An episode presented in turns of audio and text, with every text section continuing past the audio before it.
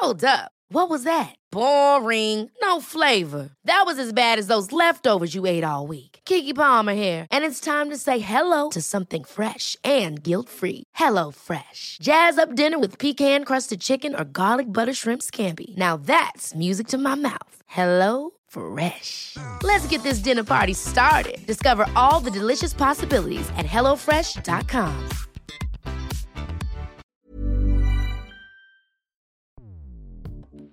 Escuchas. Escuchas. Escuchas un podcast de Dixo. Escuchas Bien Comer con Fernanda Alvarado. ¿No? Entonces hay vegetarianos y veganos que no llevan alimentación basada en plantas y personas que comen carne, pero que sí llevan esta alimentación. Seguramente han escuchado hablar de la alimentación basada en plantas y lo primero que se nos viene a la cabeza es un plato aburrido lleno de lechugas y pensando que nos falta proteína y pensando que nos vamos a quedar con hambre. Y bueno, de ahí al pensar eso, descartamos la idea de comenzar un plan de alimentación donde incluyamos más vegetales. Y como la lechuga a mí no me gusta, pero sí me gusta mucho mi querida amiga nutrióloga y bueno, gurú en Instagram, no me gusta gusta la lechuga, Carlita Jiménez. Eh, vamos a platicar hoy sobre los contras, los beneficios, todo, todo sobre alimentación basada en plantas. Para quien no conozca a Carla, Carla es nutrióloga enfocada en este tipo de alimentación. Eh, también brinda educación en nutrición y es creadora de contenido en redes sociales. Con los posts que comparte busca erradicar mitos y desinformación acerca de la nutrición, así como fomentar una relación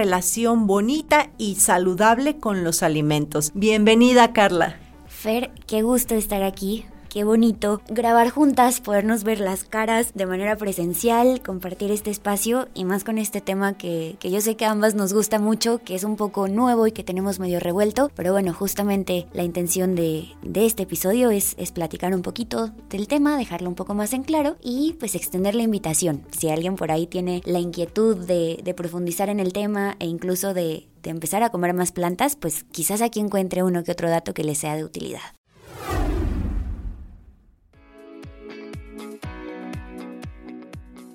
Yo te voy a ser sincera, Carla. Yo muchos años, acuérdate que siempre, y lo repito y lo repito, pues esta parte de, de construcción, esa palabra. Pero pues yo sí fui educada cuando nos decían que las dietas vegetarianas pues no eran dietas correctas porque no eran dietas completas. Y que una dieta vegetariana generalmente pues promovía, aunque creía la gente que eran para perder peso, ¿no? Ya sabes que también hace muchos años todo se centraba en el peso. Entonces era para perder peso, que eran como muy hippies, que eran dietas incompletas. Y pues si te lo están diciendo tus profesores que admiras, que dices, pues claro, y empiezas tú a replicar y a repetir, y bueno, no, ok, pero solamente puedes hacer tu proteína completa si, si pones 70% eh, de maíz y 30% de leguminosa, y entonces unas cosas que no tienen evidencia y ahí vas tú por la vida, repite y repite y repite, hasta que, bueno, te topas con esta parte del ups, mira, aquí hay evidencia de que las dietas basadas en planta sí son recomendadas y además no son difíciles, no son insípidas, es más, como lo comencé diciendo, ni lechuga comemos, ¿no? Entonces, cuando hablamos de dietas basadas en plantas, ¿a qué nos referimos? La verdad es que este tema sí es relativamente nuevo. Como comentas, muchas veces en el pasado cuando alguien nos decía que era vegetariano, decíamos como, ay, qué hippie o es una persona súper rara. Incluso yo lo veía en mi ciudad, en Guadalajara, hace 10, 11 años que yo comencé a llevar este tipo de alimentación, yo encontraba dos restaurantes. Y eran dos restaurantes donde había lechuga, ¿no? Que eran platos como súper simples, súper insípidos. Y yo decía, chin, realmente quiero seguir con esto. Pero pues poco a poco se ha ido conociendo más, se han ido también definiendo y clarificando algunos conceptos dentro de, de estos tipos de alimentación. Y la alimentación basada en plantas es también un nuevo término que ha ido surgiendo por ahí. Porque, pues también cuando uno empieza a buscar información de, de este pues de estas dietas, de estos patrones, encontramos algunos conceptos que no sabemos si son lo mismo, si son diferentes. En caso de que sean distintos, pues cuál es la diferencia entre uno y otro. Porque pues vegetarianismo yo creo que es uno de los más comunes. Y en este podemos pensar en alguien que no come carne. ¿No? Quizás dependiendo también de cada persona, puede consumir lácteos, puede consumir huevo y pues el vegetarianismo también tiene muchas razones. Hay quien lo hace por salud, por recomendación médica, hay quien lo hace también preocupado por el medio ambiente, hay quien lo, lo comienza o elige este tipo de alimentación por, pues por cuestiones quizás, por ejemplo, de práctica religiosa, por práctica de yoga y, y pueden llegar a este por muchos caminitos. Y si lo pensamos de manera muy puntual, es una dieta. Si hablamos de veganismo, que es también por ahí otro término que anda corriendo por redes sociales y también nos empieza a llamar la atención, es distinto porque nos habla de una postura filosófica, de una postura ética, que lo que busca es el bienestar animal y dejar de explotar o maltratar animales con los hábitos de la persona, que sí van de la alimentación, pero también del estilo de vida. Entonces, una persona vegana es alguien que no va a comer nada de carne, pero tampoco derivados lácteos, tampoco huevo y otros productos que muchas veces no nos detenemos a pensar, pero también vienen de animales, como la gelatina, la grenetina, la miel, y pues no nada más se queda en la dieta, a diferencia del vegetarianismo. Las personas que se denominan veganas también eh, omiten completamente la piel, la lana, la seda. Son muy cuidadosos también con los productos de cuidado personal que no sean testeados en animales. Entonces, pues sí, no es nada más la alimentación a diferencia del vegetarianismo. Pero, pues como, como ahorita se los contaba, ¿no? Estos dos se enfocan mucho de repente en las cosas que no se consumen, Alguien puede decir, yo soy vegetariano o vegetariana, no como carne, no como pollo, no como pescado, no uso tal o cual. Entonces, de repente también los conceptos se enfocan en, en las restricciones. Y la alimentación basada en plantas a mí me encanta. Y, me enamoré de este concepto cuando me topé con él, porque más bien se enfoca en las cosas que la persona sí consume. La alimentación basada en plantas es un patrón que se basa, pues como lo dice, ¿no? En consumir frutas, verduras, alimentos de origen vegetal como leguminosas, semillas, nueces, granos. Y aquí hay también una acotación bien importante. Evita o disminuye el consumo de productos de origen animal. Y es aquí donde entra una paradoja bien interesante, en la que hay personas vegetarianas o incluso veganas que pueden no llevar una alimentación basada en plantas que hacen el cambio o que dejan la carne animal, pero basan su alimentación quizás en cereales refinados, en productos ultraprocesados, que si bien no vamos a decir que son lo peor de esta vida, pues si nuestra alimentación se basa en ellos, muy probablemente vamos a tener riesgo de deficiencias de algunos nutrientes. En cambio, Puede haber personas que llevan una alimentación basada en plantas y sí consumen todos los días productos de origen vegetal, pero de vez en cuando quizás consumen algún tipo de carne, algún tipo de pescado, eh, pero no basan su alimentación 100% en ello. ¿no? Entonces hay vegetarianos y veganos que no llevan alimentación basada en plantas y personas que comen carne, pero que sí llevan esta alimentación. ¿Y sería un poco este término de flexitarianismo? dieta flexitariana. Sí, podríamos incluso eh, incluirla dentro de este espectro, pero lo que también es real es que hay personas que, que quizás sí son vegetarianas y veganas, pero sí se apegan a los principios del, del plant-based o basado en plantas, que puede ser muy amplio y muy incluyente. Y eso me parece muy lindo. Exacto, qué bonito que se hable lo que puedes comer, ¿no? Porque cuando eh, alguien dice alimentación basada en plantas o vegetarianismo o veganismo, bueno, te imaginas que comes este dos semillitas y una lechuga y ya. Pero ¿por qué nos estamos fijando más en este tipo de alimentación? ¿Por qué hoy en día eh, los ojos están puestos ahí?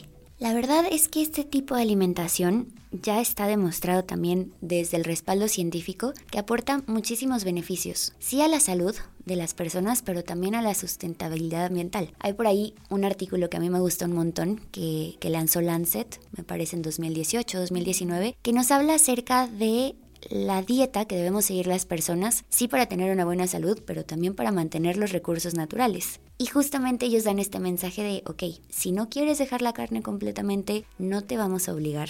Pero si para 2050 queremos seguir vivos y en un planeta conservado, debemos reducir a la mitad nuestro consumo de carnes rojas y también de azúcares y duplicar nuestro consumo de frutas, verduras, semillas y nueces. Entonces ya no nada más es un llamado de por favor come más lechuga, sino que es un llamado de verdad para poder lograr un cambio y, tal cual, mantenernos vivos vivas y mantener vivo nuestro planeta. Y además, eh, bueno, también aquí lo que se plantea es, ok, si duplicamos nuestro consumo vegetal, también vienen otros retos, ¿no? Porque, porque no, el planeta no tiene tantos vegetales para que todos comamos eso. Entonces, son, son retos y son estos retos planteados, ¿no? Eh, que están y, y, las estrategias. Y creo que de la parte de los que nos están escuchando, pues el granito de arena que pudieran hacer es solamente no dejar de comer carne, pero reducir su consumo de, de, carne, ¿no? Porque además de estos beneficios de los que, de los que tú estás platicando, bueno, también se ha visto, ¿no? Eh, pues reducción en, en, ciertos marcadores clínicos cuando tú comienzas a, a cambiar el, el, la proteína de origen animal por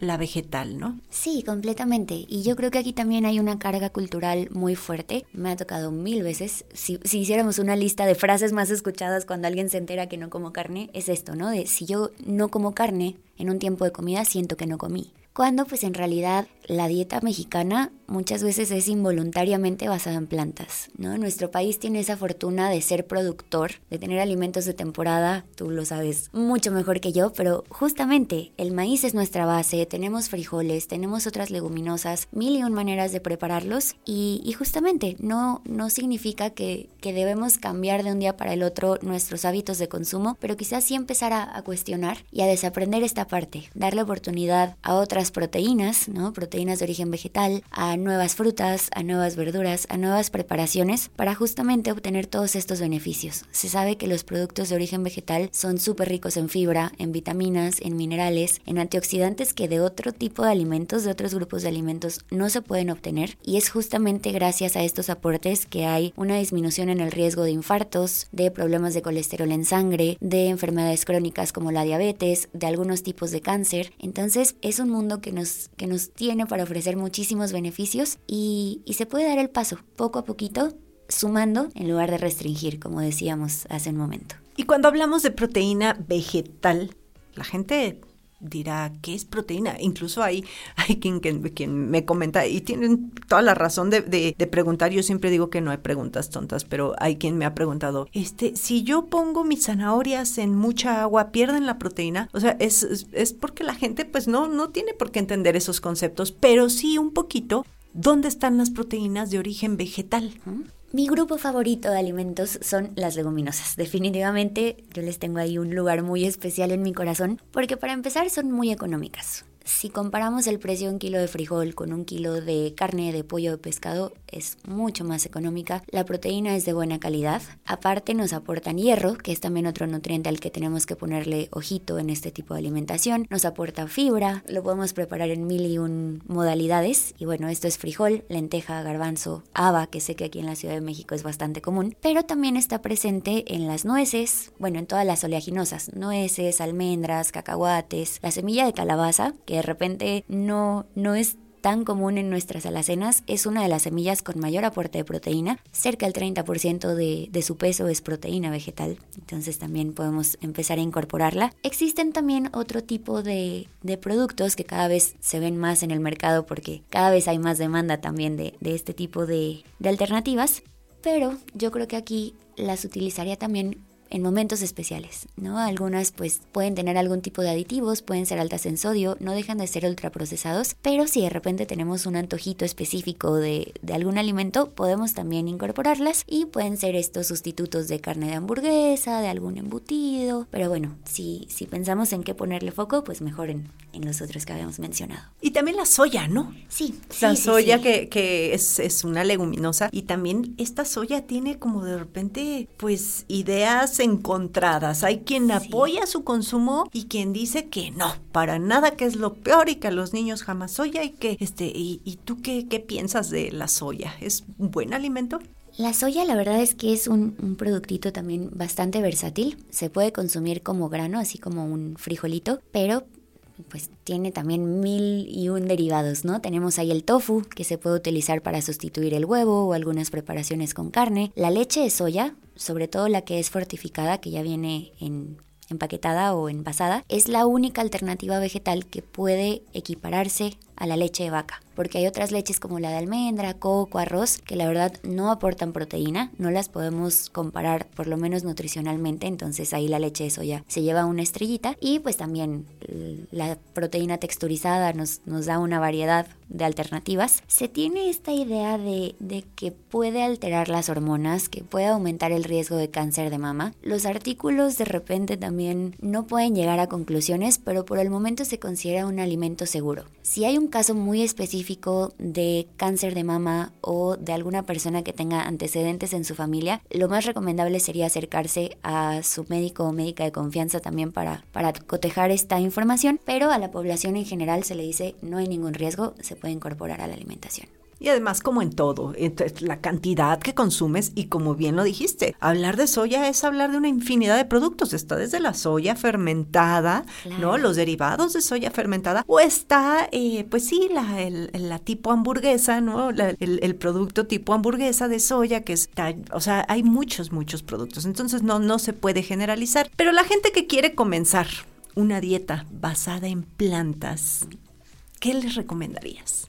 Yo creo que lo más importante es buscar la razón de por qué lo queremos intentar. Si es por presión social, si es porque la novia, porque la amiga, porque alguien de la familia te está forzando, la verdad es que por ahí no, no es un buen comienzo. Yo creo que sí hay que ser bien consciente y, y darnos cuenta de si la decisión es personal. Ya si eso lo tenemos, palomita y a lo que sigue. Los cambios o las modificaciones en el estilo de vida son más sencillos cuando se sustituye en lugar de cancelar o omitir completamente. Entonces justamente, si en siete días de la semana nosotros consumimos carne, podemos buscar sustituir esa proteína animal por alguna proteína vegetal. Si normalmente consumo carne de lunes a viernes, pues quizás puedo decir, bueno, un lunes sin carne, ¿no? Empezar por un día o empezar por dos o por un tiempo de comida y decir, hoy quito carne y voy a meter lentejas, hoy quito pollo y voy a meter frijol, hoy quito pescado y voy a meter tofu o proteína de soya. Y justamente esto, empezar a desaprender que que los platillos nada más se pueden preparar con carne. Podemos hacer boloñesa de lentejas, de soya, podemos hacer ceviche de cualquier leguminosa, el tofu como lo decíamos, podemos usarlo como huevito revuelto, la harina de garbanzo que a mí me encanta, también se hacen unos tipo omelets que son deliciosos. Y, y, justo también podemos pensar en nuestra alimentación habitual. Puede que estemos comiendo basado en plantas y ni siquiera nos estemos dando cuenta. Un tlacoyo, un caldito de verduras, eh, flautitas de, de, frijol, de Chiles rellenos. Los chiles rellenos también. Entonces, pues justamente eso, quizás hay platillos que nos encantan y que sería muy fácil incorporar de manera más constante en la alimentación para pues poder seguir esta línea.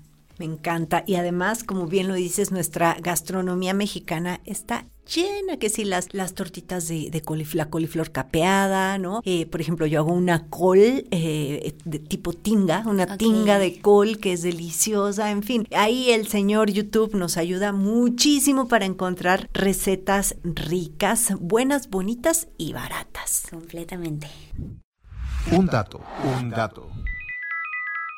Un estudio de 2017 publicado en The Journal of the American Medical Association mostró que con sustituir solo el 3% de proteína animal por proteína vegetal, el riesgo de muerte por cualquier causa disminuyó en un 19%.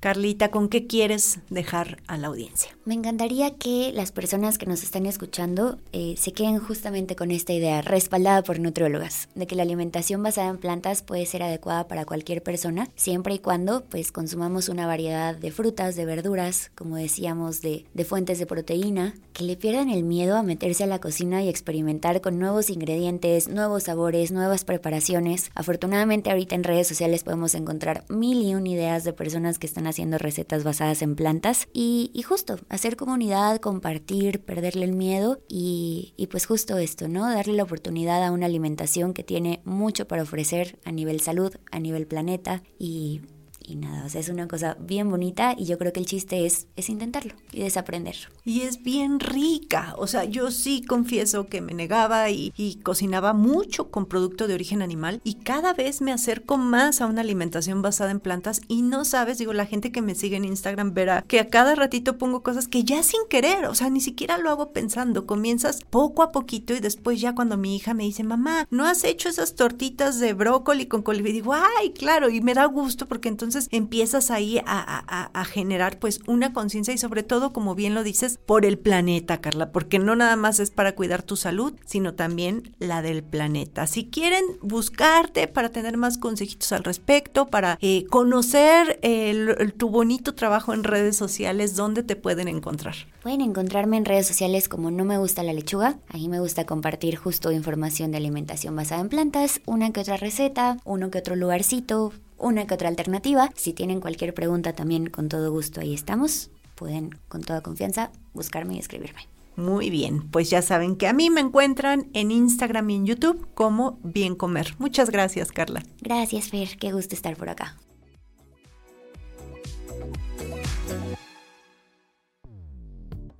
Dixo presentó Bien Comer con Fernanda Alvarado. La producción de este podcast corrió a cargo de Verónica Hernández. Coordinación de producción, Verónica Hernández. Dirección General, Dani Sadia. Las opiniones expresadas en este programa no pretenden sustituir en ningún caso la asesoría especializada de un profesional. Tanto las conductoras como Dixo quedan exentos de responsabilidad por la manera en que utilizan la información aquí proporcionada. Todas las opiniones son a título personal.